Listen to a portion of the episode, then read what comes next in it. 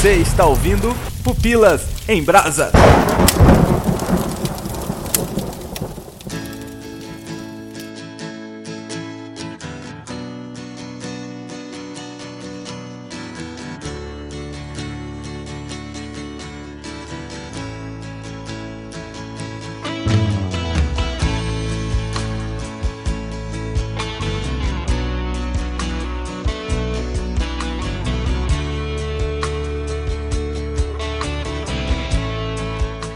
Aqui é o Léo Agrelos e pra resumir essa série eu tenho uma frase. Ai, que loucura!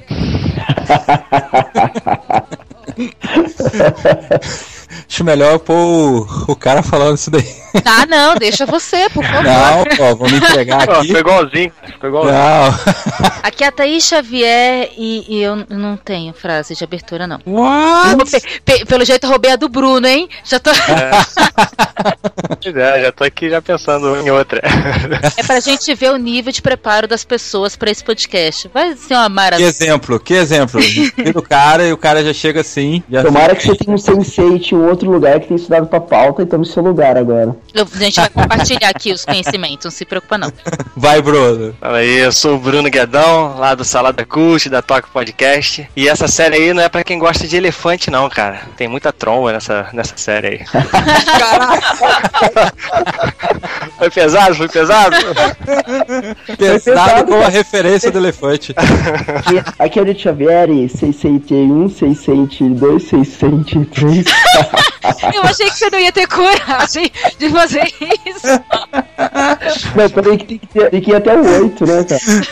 Ai, meu Deus do céu, cara. Daqui a pouco um elefantinho incomoda muita gente, dois elefantinhos incomoda muito mais. Não, não, a do elefante ficou muito pesada.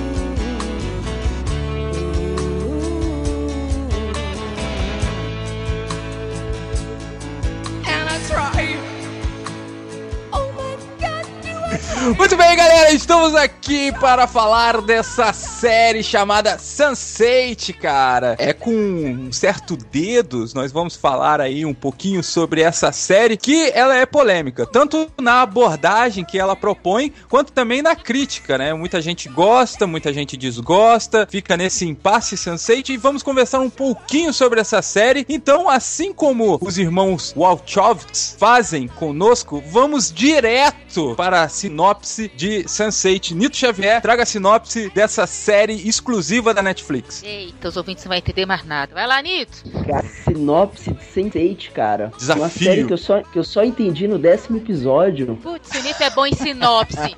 De filme que ele manja muito, imagina nesse. Pô, Meu Deus. então, Sense8 conta a história de oito pessoas em oito lugares diferentes que interagem entre elas aí e elas frequentam lugares em comum mesmo estan- estando em outros continentes. Sei lá, velho, que, que é a sinopse de Sense8? Não, até que foi boa, cara. É isso aí, Bruno? Pô, É, é basicamente isso, né? Porque é, nessa primeira temporada não explica muita coisa, né? Se a gente for, falar assim. Não explica muita coisa desse universo e tal. São, são oito pessoas conectadas no mundo, né? De uma forma assim, meio sobrenatural, psicológica, sei lá como é que pela mente, né? Eles se. São uma pessoa só, na verdade. São oito pessoas que, na verdade, são uma pessoa só, né? Eles estão conectados. E, a gente, e um acaba tendo os sentidos do outro, sentindo o que o outro vê, vê o que o outro vê. E essa bagunça aí.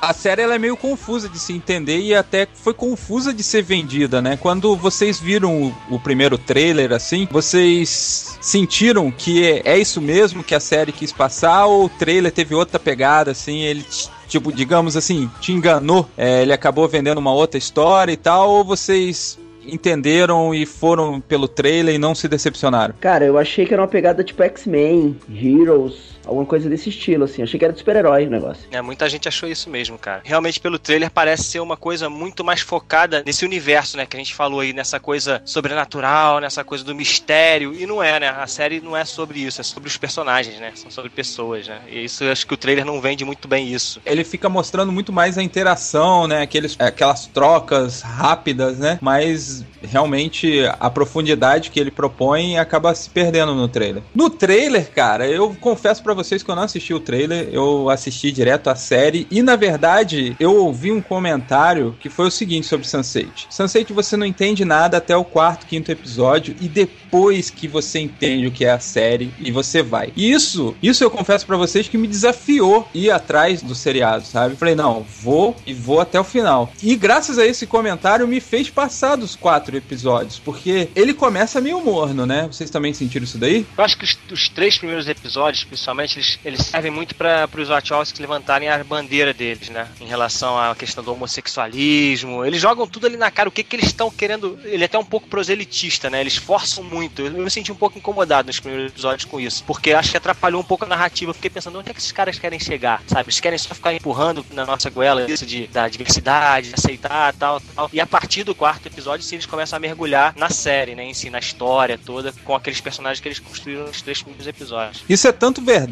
cara, que depois, no decorrer da série, isso se perde, né? Dessa questão da, da essa mensagem. Essa panfletagem de, de homossexualismo e tal, é, ele fica mais focado nos sentimentos e na história mesmo, né? Parece É, que ele sossega. Dá uma diminuída, sossega, dá uma diminuída, assim. Eu não sei se diminui ou se a gente já meio que ficou anestesiado, sabe, por causa dos três episódios. Talvez também a gente já ficou meio que acostumado com aquelas cenas mais fortes e tal, porque continua, continua tendo, né, algumas cenas pesadas, algumas cenas chocantes em relação a essa questão do homossexualismo e outras coisas mais. Então acho que de repente a gente ficou mais anestesiado, assim, por causa dos seis primeiros episódios. Acho que ele continua sendo um pouquinho pan- panfletário, mas só que ele desenvolve também o resto, né? Desenvolve a narrativa, desenvolve o roteiro, que nos três primeiros episódios eu acho que ficou um pouco amarrado. Eu acho que é mais ou menos isso aí que o Bruno falou. Por exemplo, pra gente, que eu acredito que es- não estejamos assim na vida real introduzido nesse mundo do homossexualismo e tal, dessa vivência, no começo ali você tem esse choque, porque não é uma coisa que você está acostumado a ver. Depois de um tempo, você acaba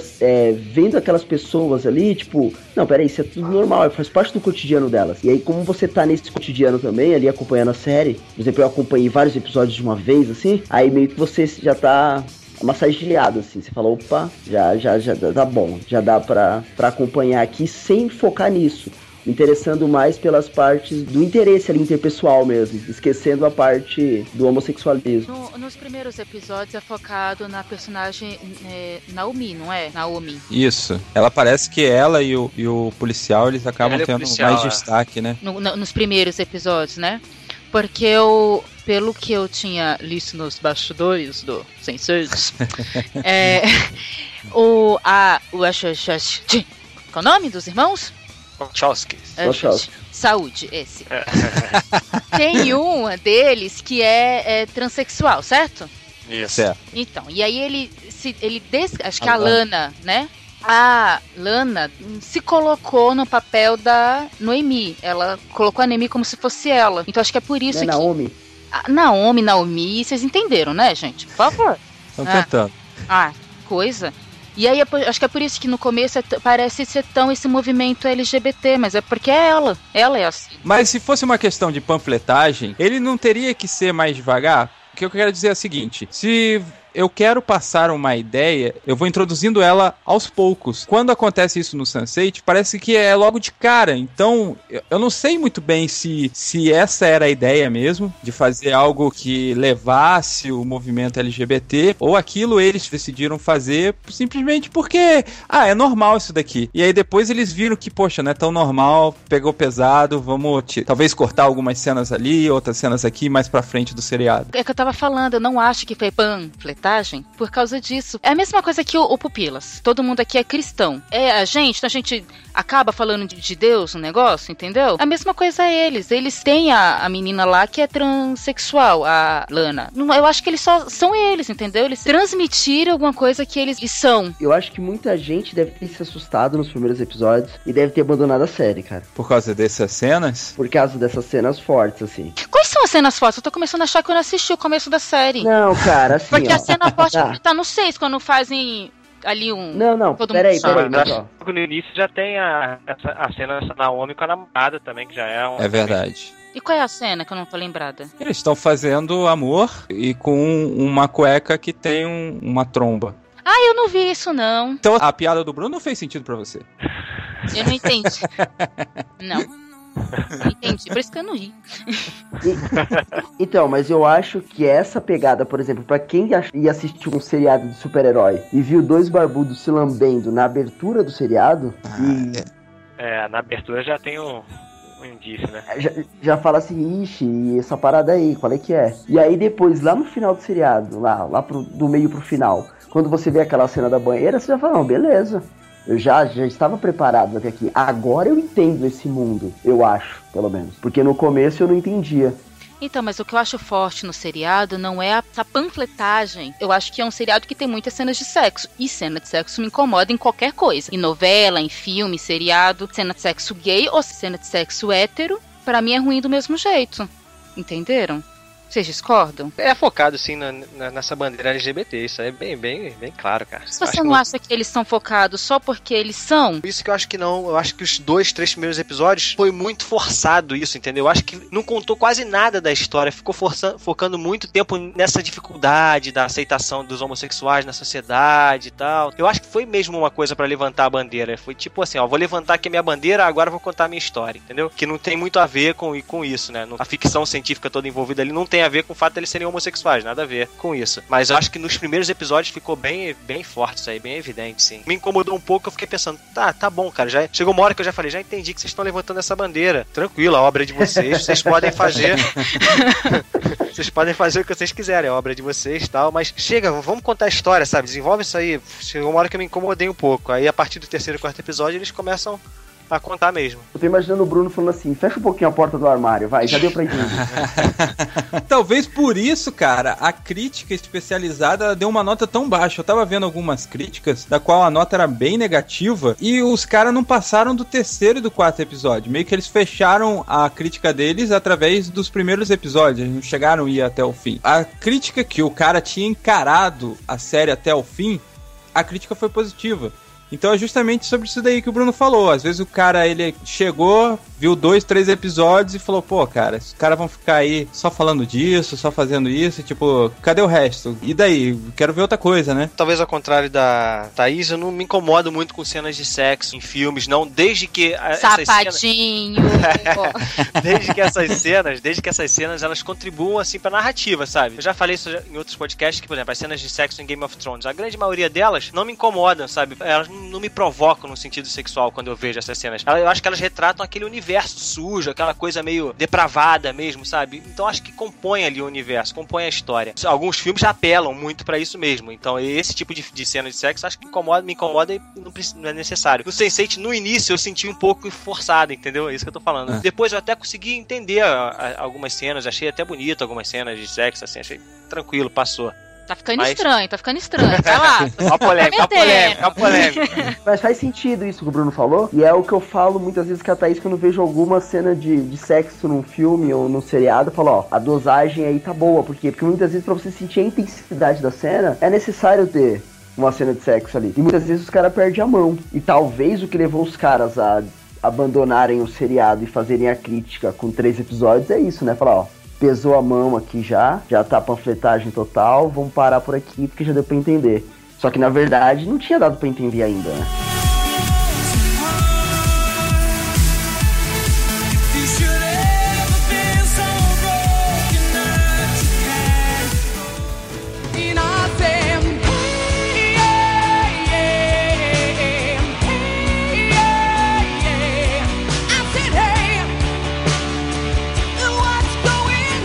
Talvez a gente analisando de uma maneira mais é, extensa, a gente percebe que aquelas cenas do início fariam sentido lá na frente, por exemplo. A concepção dos personagens e tal. Se você for parar pra pensar, acho que lá pelo sexto, sétimo episódio que tem um surubão ali, né? Isso. Dos personagens tá fazendo sexo mesmo, né? Eu não me lembro se é o, se é o, é o Lito, eu acho, não me lembro. Acho que é o Lito, né? é E todos É, os outros, é, é. cada um começa a sentir aquela, o que o outro tá sentindo, a excitação e tal, e eles começam a se ver naquela situação toda lá. Aham. Deixar claro que o nome é Lito. L-I-T-O. Não é o Nito Xavier, né? Medinha, hum, medinha. Talvez até o Bruno falando de uma cena bonita e tal, de sexo, aquela cena ali, ela fica meio que um balé, justamente pelas trocas de cenas, de imagens, assim, né? Parece que é um balé, tá bem coreografado, assim, a- questão ali do, do sexo ali. É, artisticamente Ficou a gente pode falar pra que é muito caramba, bonito. cara. Artisticamente é muito Ficou bonito bonito pra caramba. Cara, vocês estão se comprometendo, gente. Olha só. Cara, é uma cena linda e deve ter sido difícil demais de fazer, cara. Aliás, a série toda ela é- foi muito difícil de ser feita, né? Porque ela é filmada em vários lugares, né, do mundo e as cenas elas são intercaladas. Às vezes a, mesma cena ocorre em dois lugares ao mesmo tempo, né? Então imagina como é que foi filmar tudo isso, né? Eles filmavam uma parte aqui, uma- um personagem falava uma coisa aqui e é, o outro respondia no outro lado do mundo. Então eles gravavam essa cena do outro lado depois de um tempão, né? Então a edição dessa série toda é muito bem feita, cara, porque ele foi filmado todo picotado assim as cenas, elas foram montadas depois. Isso é muito bem, muito legal. Os personagens estavam falando que eles gravavam a cena X, aí daqui a um mês mais ou menos o cara ia gravar a mesma cena em outra parte do mundo, e aí ele falava assim: Puxa, que cena é aquela mesmo, sabe? É, eles E aí você tinham- imagina- foi- Não tinha uma ordem cronológica, as coisas assim, era tudo muito bagunçado, né, pro ator. Os caras têm que ser bons, né, cara, pra manter a, a interpretação e tal. E a equipe também, ela tem que ter um, um, um ali, né, cara? Porque eles têm que estar muito bem coeso, porque cada lugar do mundo era um diretor. Então o cara tá dirigindo uma cena que aconteceu na Alemanha e um outro diretor tá dirigindo uma cena que aconteceu na Índia. Quer dizer, a mesma é a mesma cena, mas com direções diferentes e fazer com que tudo isso no final tenha coesão é, é complicado, cara. É, verdade, verdade. Isso aí eu tiro o chapéu pra série, cara. Funcionou muito bem. Mas eu queria voltar à cena do surubão, porque Eita. Depois eu que sou safadinho. né? Não, mas olha só. Não, calma aí, calma aí. Tu vai entender. Vamos lá, mãe, calma aí. Eu não falei nada ainda, mãe. Fica tranquilo. A questão ali dessa cena, eu acho que ela ficou bem direcionada o seguinte: não são todos os, os oito que participam daquela cena. é, não. No início do seriado, você já vê que tipo de personagem ali eles topariam aquela cena. Eu quero dizer assim, a Naomi ela já estava em um estado, digamos, mais avançado, outros poderão dizer mais promíscuo, aí você escolhe a palavra, mas ela estava em um outro estado sexual diferente, por exemplo, da indiana. O que não faria sentido nenhum a indiana participar daquela suruba. E aí eu acho que eles respeitaram, e eu acho que foi um- uma grande sacada do, do roteiro, assim, eles respeitarem essa individualidade, essa evolução sexual, entre aspas, né? Por exemplo, eu não consigo ver o negão lá, o Van Damme, participando dessa cena. É, esse lado sexual desse personagem não é nada desenvolvido na série, né? Ele não tem nada relacionado a isso com ele. Tanto ele quanto a Japinha, né? Exato, e aí isso daí é bacana porque é o seguinte, eles, apesar de eles estarem conectados, eles respeitam a individualidade de cada um. Então essa cena me trouxe esse pensamento, entendeu? Estamos conectados, mas cada um tem a sua individualidade respeitada. Aí, mais pra frente, isso daí faz muito mais sentido. Por exemplo, quando o loirinho lá, o, o da Alemanha, ele tá conversando com a indiana e eles falam assim, poxa, eu sinto que você sente, mas somos de mundo diferente, eu nunca vou entender. Então, eu acho que o, o seriado ele vai construindo pra essa cena, entendeu? Cada cena, cada ato, ele vai construindo e ele faz muito sentido na cronologia. Porque realmente você pode sentir, mas você não pode entender. Então não faria sentido certos personagens participarem daquela suruba, porque eles não conseguem compreender, eles não conseguem entender aquilo. Não tinha pensado nesse, nesse ponto aí não, mas faz sentido. cara. Boa. Mas assim, agora, que episódio ou que momento a série pegou vocês assim? Vocês lembram assim? É, que momento marcante, algum episódio que você falou assim, não, cara, vale a pena seguir essa série, eu vou até o final dessa, dessa bagaça aqui. Cara, meu foi bem no final, quando a indiana vai até a, a casa do, do Van Damme e eles trocam ideia da televisão, assim. Que ela fala pra ele por que, que a vida deles né, é tão miserável, assim, a casa é tão humilde e tal. E ele consegue ter uma TV daquele tamanho na sala dele. E aí ele explica pra ela, tipo, lógico, não desse, exatamente desse jeito, mas falando assim, cara, esse é o momento que é pra esquecer tudo, a, toda a miséria que a gente vive. E nesse momento tem que ser da melhor forma possível. Então, o investimento aqui é esse mesmo. A gente tem uma televisão gigante na sala. E eu falei, putz, isso é muito capão redondo, cara. Ele tem Cara, aquele momento no- pra fugir da realidade, né? É, eu moro no Capão e aqui a gente se, assim, muitas vezes se faz a mesma pergunta, assim, como é que o cara não tem uma casa decente assim e tal, um- mas tem uma super televisão e um, sei lá, um super videogame, um computador de última geração, um iPhone. Por quê? É que esse momento tem que ser o momento da fuga, né? E tem que ser da melhor forma possível. Eu acho que esse diálogo foi o que eu falei assim, eita, que bom que eu vim até aqui pra ouvir isso daí. E pra você, Bruno? Cara, é difícil assim lembrar. Eu, eu vi a série faz tempo já nela. Assim que ela, que ela saiu no Netflix, eu vi acho que em uma semana, no máximo duas, assim, eu vi toda a série. E tu, tu- fiquei tentando lembrar assim agora o episódio que me marcou, mas eu acho que foi quando eles começaram a realmente interagir a questão dos poderes. Se eu não me engano, é quando a, a menina lá, essa nome, tá presa no, no hospital e o policial meio que incorpora nela, né, pra, pra se Pô, soltar da demais. algema lá, entendeu? Que é- ele é a habilidade dele, ele sabia fazer isso, né? Desde pequeno ele conseguia fugir lá da algema. Até tem a cena do pai dele prendendo ele e ele consegue fugir da- do carro lá que o pai tinha prendido ele. Então é isso. É, é, a partir dessa cena eu falei, pô, agora começou a ficar legal essa questão da ficção, né? Porque eu gosto, eu sou um cara que gosta de ficção científica e tal. Uhum. E muita gente tá comparando essa série, inclusive, com Lost, né? Em relação a isso. Porque ela é uma série que tem uma ficção científica ali por trás, um mistério, mas ela é focada em personagem, né? Ela é character driven, que chama, né? Uma série que, é, que são os personagens que vão guiar essa história e não é o mistério. Mas é aí essa parte que entrou, assim, que começou a desenvolver mais essa questão dos poderes deles e tal. Isso eu achei mais legal. E ali me, me pegou e eu fiquei, fiquei fisgado. Pra você, Thaís, qual foi aquele momento que te pegou na série? Eu acho que não teve o momento assim. Nossa, agora vai. Eu comecei a ver a série porque a Anitta tava assistindo, então eu não- sabia que existia, não vi trailer, não sabia de nada. Todo mundo tava lá assistindo, eu sentei e falei, olha, isso é legal, e, e fui indo. Mas acho que a cena que, já que o Nito falou da cena do, da televisão gigante, a outra cena que me marcou foi quando o Cafeus, o Van Damme, ele vai volta pra pegar o remédio da mãe que roubaram, né, dele, e ele incorpora a Sun e faz aquela briga toda lá. Acho que foi uma cena que, eu- que me marcou. Uma das. É difícil escolher uma. Mas e pra você, Léo? Então, eu acho que assim, a, a grande sacada seria mesmo ali do, da interação de todos os personagens, os oito começando a interagir e tal. E isso foi, foi me tomando. Eu, eu não me recordo de uma cena específica de que falou assim: caramba, eu vou assistir essa série até o final. Mas eu senti meio que eu fui cozinhado, sabe? Eu fui indo, indo, e daqui a pouco eu falei, caramba, que maneiro, e, e você vai gostando de personagens, né? Então comigo foi, foi graduativo. Eu tava gostando de um personagem, aí comecei a gostar de dois, aí comecei três, aí quatro, e daqui a pouco os oito. Eu tava interessado na história dos outros. Eu acho que isso acontece em todo seriado, né? Você pega um seriado, você começa a gostar de um, e aí é aquele um que te faz ir no seriado. É isso que eu ia te perguntar, porque pra mim também foi isso, foi gradual, mas tem aquele personagem que você gosta primeiro. Qual que foi o seu? Que você, putz, esse, esse, esse é, é nós, mano. Então, cara, foi- acho que foi o Nito, né? O Nito. Ah, ah, ah, ah. o, o Lito é um cara que ele você é se aquele. identificou, né? Eu tô... Pelo- pelos pelos no peito, só se for.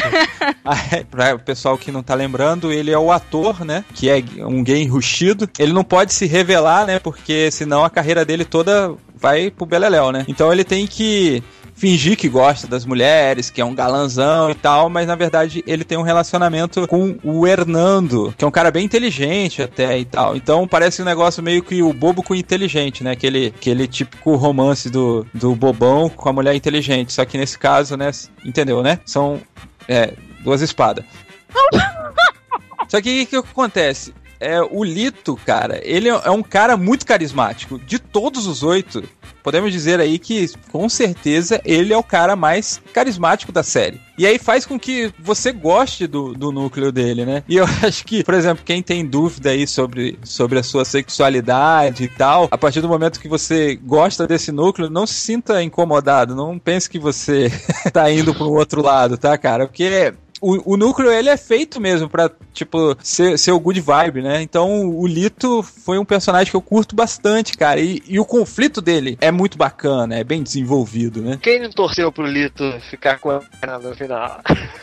Muito. Olha Torci aí. muito, cara. Torci muito. Eu, eu falava assim, Hernando, volta pro lixo, cara. Tipo novela, né? O cara fica novela torcendo. mexicana, cara. Novela mexicana ali. Ele era carismático, o perfil de novela mexicana, o era com clima de novela Não, eu, eu acho que o próprio romance deles mesmo é, é bem forçado assim mesmo, essa coisa do cara lá ficar na fossa. Eu acho que isso é até uma homenagem ao, ao próprio México, né? As novelas mexicanas, que tem muito isso. E a questão, assim, da menina que entrou na jogada e tal, e virou um. Eu acho que vai mais pra frente, vai virar um triângulo amoroso aquele negócio ali. Mas por enquanto ela tá ali só de amiga dos dois, né? Ela faz o. Ela Cara, eu é acho a- que ela some depois, assim. Você acha que ela vai sumir do- no decorrer da série? É, vai ser tipo, ah, não, me- não interessa mais. Foi importante lá, mas agora esquece essa menina aí. Então, e ela tem uma importância muito, muito forte pra profundidade do relacionamento do, do Lito e do Hernando, né, cara? Questão de tipo, pô, eu não vou ficar com um cara que é egoísta, que só pensa nele, que só pensa na sua carreira, enquanto um ser humano tá aí sendo judiado, sendo largado. Acho muito bacana é, é, essa preocupação de tipo, quero ficar com aquela pessoa que é bonita, eu quero ficar com aquela pessoa que é bonita por dentro, né? Essa mensagem fica muito bacana no, no decorrer do seriado.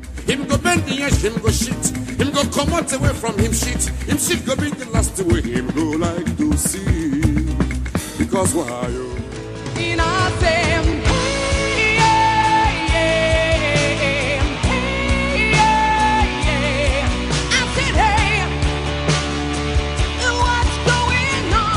E aí depois temos outros personagens, né? Já que a gente falou do Lito, vamos falar aí, por exemplo, do Van Damme, né, cara? Que é Ai, o... meu preferido. O Sério? Van Por Damme que é o é preferido? zica, cara. É Capão é nóis. É só- cara. Cara, o Van Damme, ele enfrenta vários criminosos pra levar o remédio pra mãe, cara. E aquela parada, você fala assim, velho, você só enfrenta isso daí porque você olha e fala, é impossível. Esse cara não vai, né? Porque ele vai morrer se ele for. E aí quando ele vai, você fala, ele foi porque se ele não for, o remédio não chega em casa. Então ele tem que fazer isso. E essa luta diária do Van Damme é muito louca, cara. Mas não só a luta diária, mas o bom humor que ele tem pra É, fazer ele tudo é isso aqui. astral, né? É, e Ele eu é o alto astral. Vocês falaram que o Lito tem a, a parte de comédia, mas eu me sinto mais feliz com, com o Van, entendeu? Com a- na Aham. intimidade aqui, o Van. Não, é que sempre quando ele vai para os outros países, né, para a realidade das outras pessoas, ele é o que sempre fica maravilhado, né? Quando ele Aham. viaja de avião, ele fica, ah, eu tô aqui. Então ele, ele sempre tem esse olhar novo das coisas, né? é, ele passa uma pureza, uma inocência. Isso. Pô, se ele tivesse participando do Surubão, ele ia falar, caramba, que maneiro, cara. Ah, hein? Meu, não é por nada não, mas o Léo se encantou com esse surubão, porque ele quer volta pro negócio, não É, adianta. pois é, eu tô só quieto aqui. O Bruno tirou ele da reta, fala, não, eu É. não. Não, mas vocês falaram do Van Damme, cara, tipo, é legal mesmo acompanhar o cara, né, velho? Que tipo, pô, good vibe total, né? Eu acho que eu não tenho um preferido, não, cara. Não sei. Fiquei pensando que eu gosto do Lito, mas como você falou, assim, o Lito é mais a comédia, esse cara é uma coisa da felicidade, do alto astral. Cada personagem trabalha uma esfera, assim, né, dos sentimentos. Então acho que eles se completam mesmo. No final eles se tornam um grande personagem. Eu, eu curto os oito juntos, essa, essa junção dos oito, assim. Não tem um preferido ainda, não, sabe? Eu concordo com você, Bruno, mas é que no meu caso, o Van foi o que pegou primeiro. Aí fica, Sim, sim. fica marcado, entendeu? Mas realmente no final, você já começa a desenvolver e gostar de, de todos, assim. Inclusive da Indiana, que no começo eu falei, meu, essa não vai fazer nada, né? Mãe totalmente inútil. Aí você percebe que, olha, ela tem sua utilidade também. É, ela é, É legal- inútil, mas ela tem uma história curiosa, uma história legal, né, cara? A questão do casamento, ela tá casando é, forçada, meio sem, sem amar o cara, que é uma coisa comum na cultura deles. Então, esse- isso é muito legal, cara, que cada personagem tem o seu drama, né, cara? E eles conseguem contar essas histórias de todo mundo sem ficar uma coisa muito arrastada, se eles conseguem, sei lá, se conectar de uma forma boa, assim, legal, que faz funcionar a série, né? Muita informação, muita história ao mesmo tempo, mas não é confuso em relação a isso, né? Mas você não acha que tem um personagem meio boring? Por exemplo, Assum. Ah, sim, sim. Né? Ah, Assum, Assum- até gosto, eu não gosto muito, sabe, de quem dá nome. Ah, eu acho a DJ. Eu acho Riley, ela, a Riley, eu, eu acho ela meio muito conf- sem, sem sal. É, eu a acho que personagem até é, mas a história é bem pesada. Né? E no final se foca bastante Então, eu, a- eu acho que ela vai crescer na segunda temporada, porque na primeira, pra mim, ela só trouxe problema. É. Então, mas ela é a problemática dos oito. Não, todos são problemáticos. Não, mas eu quero dizer o seguinte, que tipo, a- o, o elo de conexão pra história acontecer mesmo, da, Ah, de eles sim. serem caçados e tudo mais, ela é a conexão por causa da mãe dela, o rolo que ela teve que Com a sair. Angélica, né, que é a que se suicida no começo. Isso, e o lance dela ter que sair vazada da Islândia e tal. Então, assim, é, apesar de ela ser a mais chata, talvez aí pra pra alguns, ela acaba sendo talvez a mais importante pro corrimento da história como os oito sendo um. Aham. Ela foi a única dos oito ali que já tinha tido um contato com o Sense8 antes, né? Quando ela era criancinha, tem aquela história lá da caverna que ela. A gente É. pode falar spoiler aqui, né? Não tem? Aham, sem, sem restrição. Tá. É, então, que ela, ela já tinha um contato com a Sense8, que é aquela senhora que aparece lá no final também, né? Mas assim, vocês acham que, por exemplo, eu queria falar da, da Sun, né, cara? Eu, eu acho que, assim, dos oito, a Sun talvez que tenha um- uma história mais morosa. A gente falou ali que a, a Riley, ela é meio chatinha, meio boring. Eu também acho o Will meio boring, né? Ele é meio Capitão América, né, na parada. Só que a Sun, ela, a história dela parece que não foi bem desenvolvida em relação quando a gente pega com os outros, por exemplo. Não acho que tem a ver também com a, com a cultura oriental ali, que é isso, é uma cultura muito. ser. É até interessante ela ser a lutadora da parada, né? Tem aquela, É. aquele segredo dela que ela vai lutar no, no clube da luta lá escondido de noite, que é bem, bem bacana. É, realmente, assim, não tem. um- Ela fica presa, né? A maior parte do episódio do- da, da- da temporada. É, talvez não tenha desenvolvido tanto, mas ainda assim eu acho um personagem interessante, uma história interessante. Ela tá presa por algo que ela não cometeu. Isso é uma coisa de família, ela aceitou cobrir o crime do irmão ali e tal. É, tem uma história bonita também ali. Porque eu acho que no começo realmente ela era apagadinha, mas acho que ela cresceu bastante do meio pro final do- da temporada. Eu acho que assim como a Naomi luta direitos de transexual, sei lá, é uma confusão a Naomi, né? Ela é um homem, virou mulher, namora com a mulher, não, não consegui entender. Mas o que é Ela não consegui- importante é o amor, meu querido. É, olha só, teoricamente ela não tá errada, né? Porque ela é um homem, É. no fundo. Pode casar na igreja, tá valendo. É, é. Ela, é- ela é uma transexual lésbica, né? Como ela luta por essa, essa liberdade de ser transexual lésbica, o Lito luta pela questão da aceitação do homossexualismo dele, a Sun, ela luta pela questão de aceitação da mulher, né, cara? A Su não luta por nada. A única coisa que ela luta é lá Luta naquele trocinho à noite. Pra- Não, ela ela luta, Não. cara. Não, ela, pelo negócio de mulher, ela não luta. Ela, Ela, não ela luta, assume- não. Ela aceita, Ela ela assume, aceita. ela aceita. Ela aceita de cabeça fechada. Ah, mas aí a gente coloca no contexto da cultura. Como cada um vive uma cultura diferente, a sua ela vive numa cultura onde a mulher ela sofre repressão. E aí ela é repreendida, mas ela acaba sendo a salvadora da família. Entendeu? Mesmo a mulher frágil, que é aquela mulher que não, não tem voz ativa na, na sociedade, ela acaba sendo a, a que pega todo o peso pra ela e salva a família. O pai dela e, e o irmão, que eram os bocós das- da história, assim. Ela que conseguiria salvar o negócio, entendeu? eu então eu acho concordo, que. mas ela não luta. Ela simplesmente aceitou as coisas. Inclusive, pra É. salvar a família dela, ela não lutou nada. Ela simplesmente aceitou a ordem do pai. que ela representa essa, esse lado feminino é, que está se sentindo fechado, assim, que se sente trancado. A pessoa que mais representa o lado feminino é a indiana, porque na cultura dela também a mulher, essa questão de a mulher estudar e se tornar uma cientista é difícil e ela tá lá na ciência. E por mais que ela, esse negócio do casar obrigado, dá a entender que os pais já deixaram a carta livre pra ela se ela não quiser casar, mas Não, mas ela não luta pra casar com outro cara. Ela sabe que vai casar com um cara que ela não ama, mas mesmo assim ela vai. Se você for olhar pela Ela meio que aceita. parâmetro, é, se É. você for olhar Parecido, é parâmetro, parecido com a Sam. É parecido com a Sam. É, então, então. ninguém luta pro lado feminino, não. Não, tá não, faltando feminismo nessa bagulho aí. Tem um monte de Não. gay aí feminino. Não, Tem um ismo, né? Só falta feminismo. não, mas a Sun, cara, ela não aceita a ideia do pai dela. Ela que dá a ideia de salvar a família. Tanto que é uma grande desonra pro pai dela isso. Porque a questão de se posicionar pra salvar a família devia ser do patriarca. Tanto é que ele fica boladão e ele decide, em um determinado momento, ele se entregar. Porque ele vê aquilo como uma desonra. Como uma mulher vai se sacrificar pra salvar a honra da família. Quem deveria se sacrificar pra salvar a honra da família é o homem. E aí o ele babaca dele, né? Que fez Exato, que fez a besteira. E aí ele se posiciona em relação, mas ela tem um, um grande ato de sacrifício ali. O alemão a gente não falou ainda do demão. É verdade, cara. O Wolfgang, né? É que o nome é difícil falar, aí ninguém quer falar dele. Eu lembro dele no filme A Onda. Ah, é Sim. verdade, é verdade. Ele estudou, ele estudou na mesma escola do parceirinho dele lá, né? Que os dois estão no filme A Onda. Tá explicado porque ele virou bandido agora. Na onda tem. Qual o personagem dele no filme A Onda? Não. Ele é o aluno principal, né? Ele é, o É, aluno o- que vai tentar lutar contra o professor, é o namoradinho da Ah, menina. sim, sim, sim. Que, que faz o waterpolo lá, né? Ficou traumatizado, Isso coitado. mesmo. Virou bandido. É. E ele tem uma história maneira, né? Que é uma coisa do mafioso, da. da, da- Ele tem conflito com os pais, né? Ele tem um. É, matou o papai, né? Isso. Foi. Ele matou o pai dele. É, Ó, mas se é você um- for parar Gente, assisti outro seriado que eu não vi isso também, não, rapaz. é, ele matou o próprio pai, que o pai batia nele direto, né? Menino, mentira.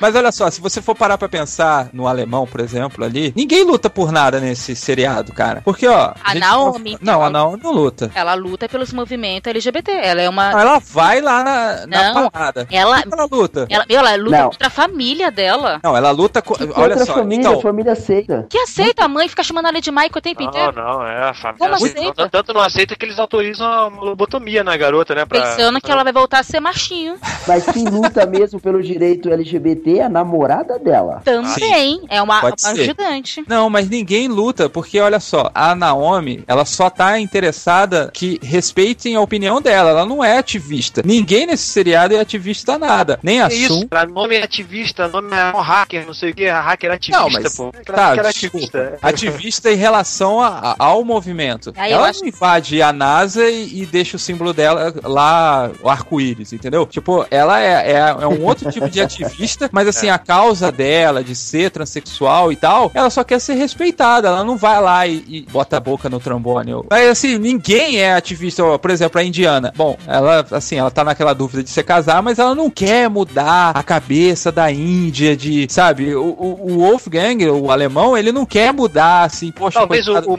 mais lutador, o mais lutador talvez seja o, realmente o Van Damme lá, né? O, que é o cara que tá lutando pra salvar a mãe. Pô, Aí tá fazendo de tudo. Esse aí, esse aí tá lutando. Esse aí não dá pra falar que o cara tá parado, Não, não. sim, mas o que eu quero dizer, ele não- eles não estão lutando por uma questão é, social. É egoísta. Estão- é, é o Ah, próprio sim, interesse. sim. É isso que Cada eu quero um por si. É, sim, sim. É que eu acho que a Naomi dá a impressão que é muito- tudo muito recente na cabeça dela, ainda tá muito confusa nessa coisa de se aceitar LGBT. Mas dá a impressão que ela realmente luta pela causa. Ela briga, corre atrás, reclama, debate. Ó, sabe um É? cara que luta socialmente? Eu achei. É o Will. Ah, Talvez mas- seja um personagem desinteressante, mas ele luta pra fazer alguma coisa diferente e ele mostra isso. É porque a Logo vida dele é- início. é desinteressante, né? Então tem que. Ah, já que a minha vida é interessante, eu vou lutar pelos outros mesmo. Mas assim, ele, Ele é meio que o o... principal, né? Ele é meio que o principal da É, série. eu acho que ele é o Ah, principal. não, eu acho que o principal né? é os oito. Não tem como escolher um. Não, Não, mas ele é o que bom ele é o que moço. mais- É ele, é Mas Ele é a Indiana ele é também é boa moça. Não, mas, Mas- ele é aquele herói americano que luta pelos outros. Não, Isso. não, paz, então, mas isso não é. Ele, ele não é o principal. Ele só tem essa característica. Ele é o Capitão América, como o Léo falou no começo. Mas ele não é o principal. O principal é o. É, principal não, mas ele é assim, é o líder da, da parada, assim, é o que é o cara que entendeu primeiro tudo, entendeu? O cara que meio que tá É. guiando, guiando tudo ali. É ele a nome, né? São os dois que estão que estão guiando tudo. Que são os dois que tiveram contato primeiro lá com o Said, né? A gente não falou do Said Said.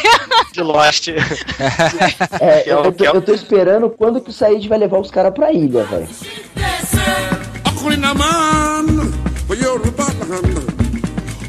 Man for Yoruba land. Okulina man for Yoruba land. na, na. Him go bend the ash, him go shoot. Him go come out away from him shit. Him go be the last way him go like to see. And I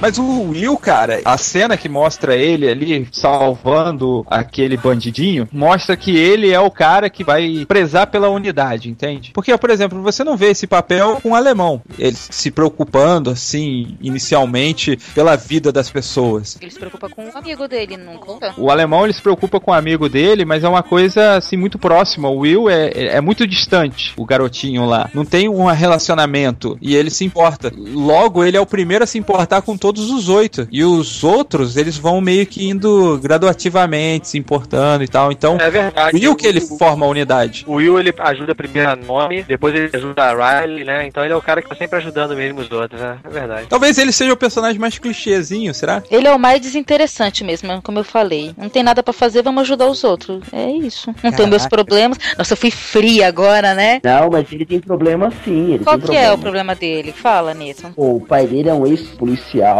ele tem esse, essa visão de justiça, de querer a justiça, e os- a maioria dos policiais tem a visão de querer vingança. Então, pros outros policiais, bandido bom é bandido morto. Pra ele, ainda, tem um, não. ainda tem um lance que ele viu quando criança, ele viu um assassinato, lembra? De uma menininha lá não solucionado. tal. É verdade. Tem uma história dessa lá. E ele tem uma conexão meio doida com essa menina, né, cara? Eu, eu, eu não entendo o que, que aconteceu ali. Aquilo ali fazia parte da iniciação dele, não sei. aqui- O que, que era aquilo? É, eu tô tentando lembrar, assim, a menina aparece do lado dele, não é isso? Enquanto ele tá vendo o negócio, não é isso? Eu não tô lembrando. Sim, a menina aparece do lado dele e tem momentos que ele tá fazendo lá, o- tá com o psicólogo e a menina tá lá também. Aí eu fiquei com a impressão que aquela poderia ser uma das dos oito, né? Não sei se a Riley, por exemplo, a DJ, talvez. Não consegui compreender aquilo ali. É, também não, também não. Dá- Talvez seja algum explicou, né? gancho, né? É, com certeza. Talvez ele seja esquizo- esquizofrênico também. Olha o Nito se identificando. Bom, tem uma coisa muito interessante da série, cara, que na, na minha impressão ela ajuda a você meio que se colocar no lugar dos personagens, seja ele homossexual, seja ele transexual. Então, assim, o que eu vejo na série, eu acho que é um grande ponto e pra mim foi é a melhor parte da série é que tem aquele lance de empatia, porque por mais que você esteja distante daquele mundo, por exemplo, lá da Índia, você tem uma empatia com a indiana, você tem uma empatia com os oito personagens que estão ali, estão caminhando no decorrer dessa história, né, cara? Vocês também acham isso o grande ponto alto da série? Uma coisa que me pegou mesmo na série é que realmente você se coloca no outro. Não em todos desde o começo, mas no decorrer da série, você primeiro se põe no lugar do um e você se vê naquele personagem. É como você fizesse parte do sensei. Tem você ali também. Você tá lá junto. Entendi. Você, você é parte daquela conexão, né? Mas assim, aí tem uma questão também, né? Porque geralmente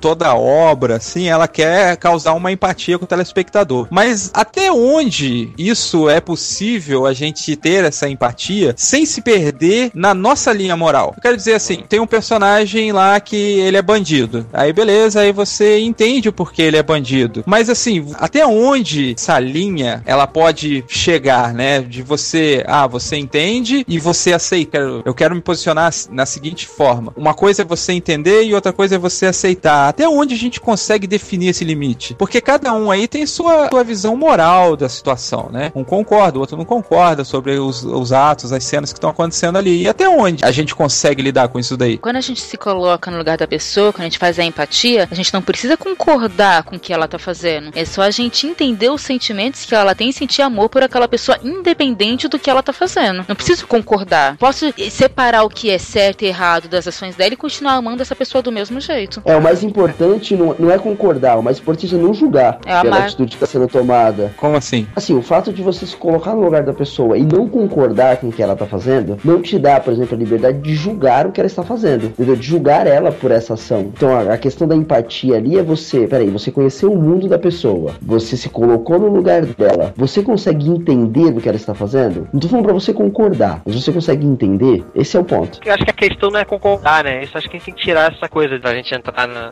do personagem. Se a gente entrar realmente nessa coisa, ah, eu concordo com isso, a minha linha moral é isso, aí a gente vai, é, tipo, crucificar quase todos aqueles personagens ali, né? Porque todos eles têm os seus pecados, todos eles, nenhum escapa, né? Todos eles, talvez o mais santinho seja o Capitão América aí que a gente falou. Agora, todos os outros têm as suas. As suas seus- Mas participou da seus suruba. Hã? Ah, Participou da suruba. Mas foi Eu sem sei, querer, né, cara? sei. Foi sem querer, pô. Ele tava malhando lá, correndo na esteira, de repente, onde é que eu tô? O que que é isso aqui? Opa, a mão aqui, papum.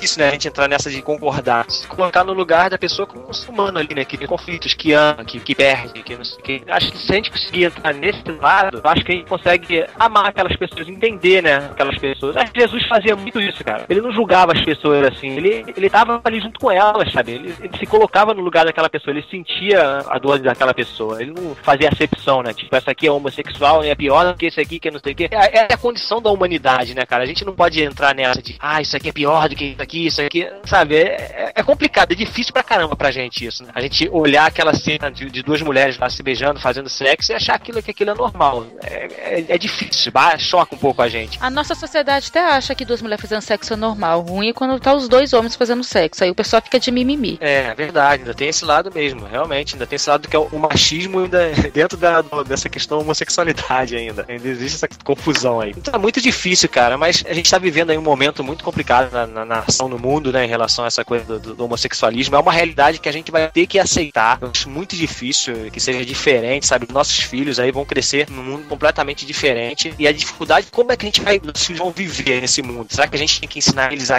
a odiar isso tudo, a condenar tudo isso? Ou de outra forma, sabe? É, é- é difícil, a gente precisa de iluminação mesmo nesse momento, mas eu acho que o ódio, ele não é um caminho bom, né? E acho que a gente tem que buscar uma nova estratégia, uma nova forma de, de enxergar isso tudo que tá acontecendo aí, a partir de uma cosmovisão cristã, né? E aí eu acho que, por exemplo, te colocando no lugar de oito pessoas, você consegue ver os erros e acertos de oito pessoas. E aí, quando você vai é, refletir sobre a palavra empatia ou sobre a palavra amor, é aquele negócio de, cara, eu consigo te conhecer, eu consigo ver os seus erros, mas eu não vou te julgar, por quê? Porque eu sei dos meus. E eu não quero ser julgado pelos meus, por você. Aham. Então, para que possamos ter uma relação onde que eu me importe com você e você se importa comigo, nós temos que esquecer essa parte que nos separa e se pegar naquela parte que nos une, que somos seres humanos e devemos amar uns aos outros. Então a questão de empatia não quer dizer que você esteja concordando com a situação. Não. Eu acho interessante o que o C.S. Lewis fala, né? O conceito que ele abrange sobre o amor. Ele fala que o amor é você querer o bem da outra pessoa, né? Você querer que ela seja feliz, que ela tenha sucesso e tal, porque eu pensava, eu tinha esse conceito de que como que Jesus fala assim pra amar a todos, né? Mas como que eu vou amar outra pessoa sendo que eu não a conheço, né? Mas aí o C.S. Lewis ele meio que ele abre esse verso, né? Esse mandamento que Jesus dá, falando que, pô, você querer o bem da outra pessoa é isso que é amor. E assim, é difícil você querer o bem de todos, querer o bem a todos, sendo que você, digamos, não entende ou não compreende o que levou aquilo, o sofrimento da pessoa, a luta que ela passa. E aí é complicado você chegar e falar assim: ah, ah, eu quero o melhor dela, mas desde que ela faça, ela tenha o mesmo posicionamento que eu, né? E isso é difícil entrar em nossas cabeças porque vivemos num mundo, acho que talvez assim, vivemos numa sociedade que eu não sei pra vocês, mas a, a impressão que eu tenho é tudo muito preto no branco. Nós temos ou é certo ou é errado, sabe? Aí aquela pessoa que faz, na nossa opinião, o errado, ela meio que ela não tem jeito. Entende o que eu quero dizer? Que ela, ela tomou um caminho que foi diferente do, do esquerdo ou direito, ela foi por um outro caminho e você não consegue se conectar com ela porque ela tá num caminho diferente daqueles dois que você tá programado a pensar, programado a fazer. E por mais que o Mas- teu caminho seja o, o certo, você tem dificuldade de falar assim, olha, o meu caminho aqui é o certo. Como é que você vai chegar naquele caminho que ela tá pra falar com ela? Mas sabe por que esse negócio acontece? De você achar que a outra pessoa não tem solução? Porque muitas vezes você se coloca num patamar que você é melhor do que ela. Por exemplo, é que nós estamos citando o caso do Sense8, lá tem muitos homossexuais, né? Aí você vai falar assim: ah, tudo bem, eu, eu roubo, mas pelo menos eu não sou gay. Você entendeu? Então, Entendi. não, você, você entendeu? Você pega um erro seu, mas fala, não, pelo menos eu não sou tão pecador quanto aquele ali. É aquele negócio do fariseu e do publicano. O fariseu fala assim, não, olha pra mim, eu não sou tão zoado quanto esse publicano aí. E aí a gente acaba fazendo isso e acaba afastando a questão da empatia, acaba afastando de, do compreender o outro. Com essa ideia Nós de, não, somos peraí, eu sou melhor que né? ele. Todos nós somos É. pecadores. A diferença, talvez, do cara que é cristão, convertido, é que ele entende da onde que ele veio, sabe? A origem dele, da onde que ele veio e pra onde que ele vai. Essa, essa é a grande diferença. Sabendo dessa verdade, o que que a gente, como cristão, tem que fazer? Iluminar, né, cara? O, o iluminar não é forçar a pessoa a, ser como você. A gente tem que viver de uma forma que as pessoas possam ver na gente essa verdade. É isso que a gente acredita. E, e a questão de se vai abandonar o, o pecado, que gente, isso não é um trabalho nosso. Você é, fazer com que a pessoa abandone as práticas, abandone aquilo que a gente considera que é pecado. Isso não é o nosso trabalho. A gente tem que iluminar, trabalhar em cima do- dos frutos de- dessa iluminação, né? Porque se algo se acontece de você, chega um homossexual e, e se aproxima de você, cara, eu, eu quero mudar de vida, não sei o que. sei o que. Aí esse é o momento de você investir, questão do- de converter a pessoa, de ajudar a pessoa a se converter, tal, tal. Agora, fora isso, né, cara, ele ficar de briga, de ah, isso não pode, isso não pode, isso não tá forçando, né? sei lá, cara. Acho que esse não é o papel da igreja, não. Eu acho que Ah, isso afasta mais do que apaga muito mais a, a luz do que ilumina, entendeu? Você tá coberto de razão, Bruno, porque a própria Bíblia ela é bem clara em dizer que quem converte, né, quem muda a perspectiva do cara, quem faz a transformação é o Espírito Santo. Não sou eu, não é você que vai eh, chegar ali com os seus argumentos, o seu convencimento e fazer com que a pessoa se converta. Não, realmente é errado ir por aqui, é errado ficar com o Nito e aí eu vou vou pro outro caminho. Bonito, não faz isso, é errado? Ai, meu Deus. quem vai fazer esse trabalho é o Espírito Santo. Agora, cara. como o Bruno falou, assim, a questão é a nossa luz. Não existe luz onde existe o ódio, a relação, né, à falta de interesse pelo próprio, à falta de respeito pelo outro. A gente tem que viver uma vida diferente e transformar o mundo é uma consequência que fora da nossa mão, sabe? Tá fora do nosso controle. Bem, isso, isso só vai acontecer primeiro se Deus quiser transformar situações, circunstâncias e tal. Isso, isso não tá na nossa mão, tá na mão de Deus, né, cara? Agora, a gente ser transformado passa por nós, né? É porque a gente tem que se abrir, abrir mão daquilo do nosso entendimento, se colocar no lugar do outro, amar a Deus, amar o próximo. E isso a gente pode fazer, sabe? Agora, querer empurrar a goela abaixo os nossos credos, a nossa forma de viver, através da política, através da influência, não sei o que, eu acho que esse não é o papel da igreja. Eu acho que nunca foi, sabe?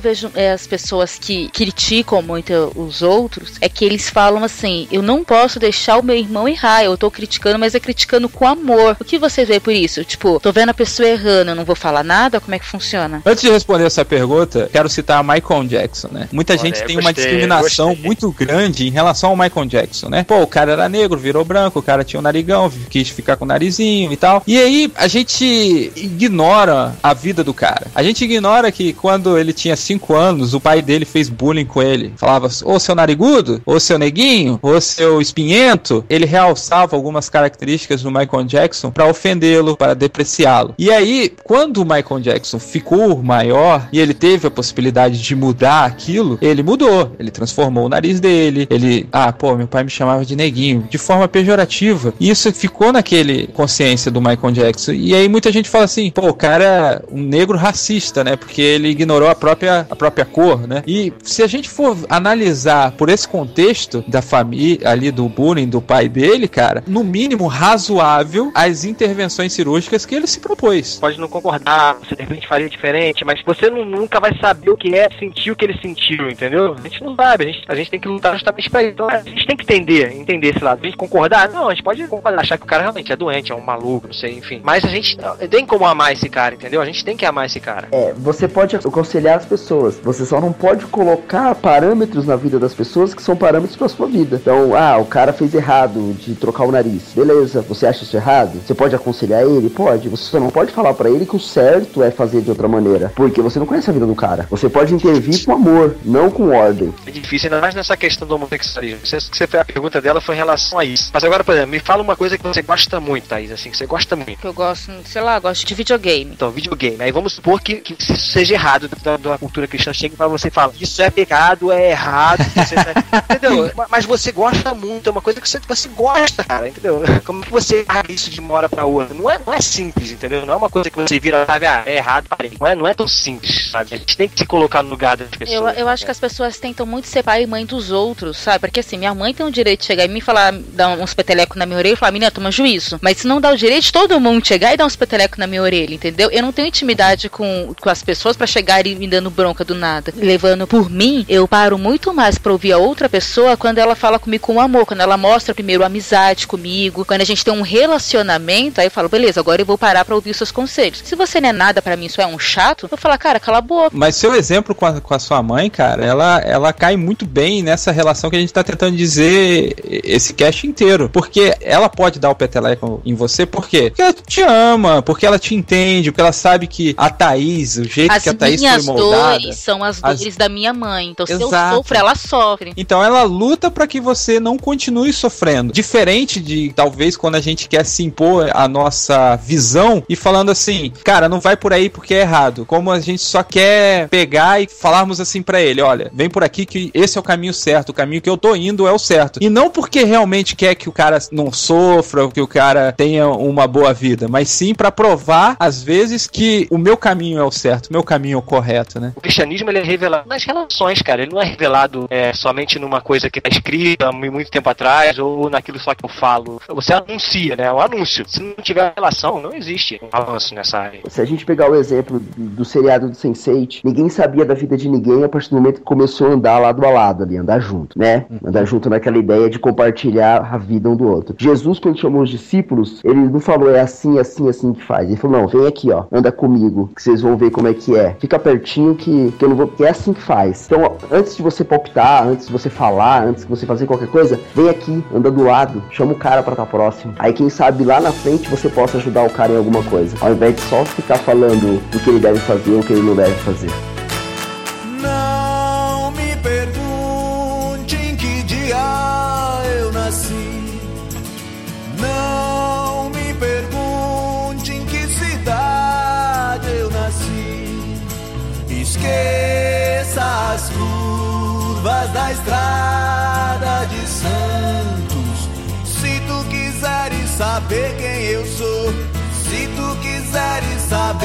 Saber quem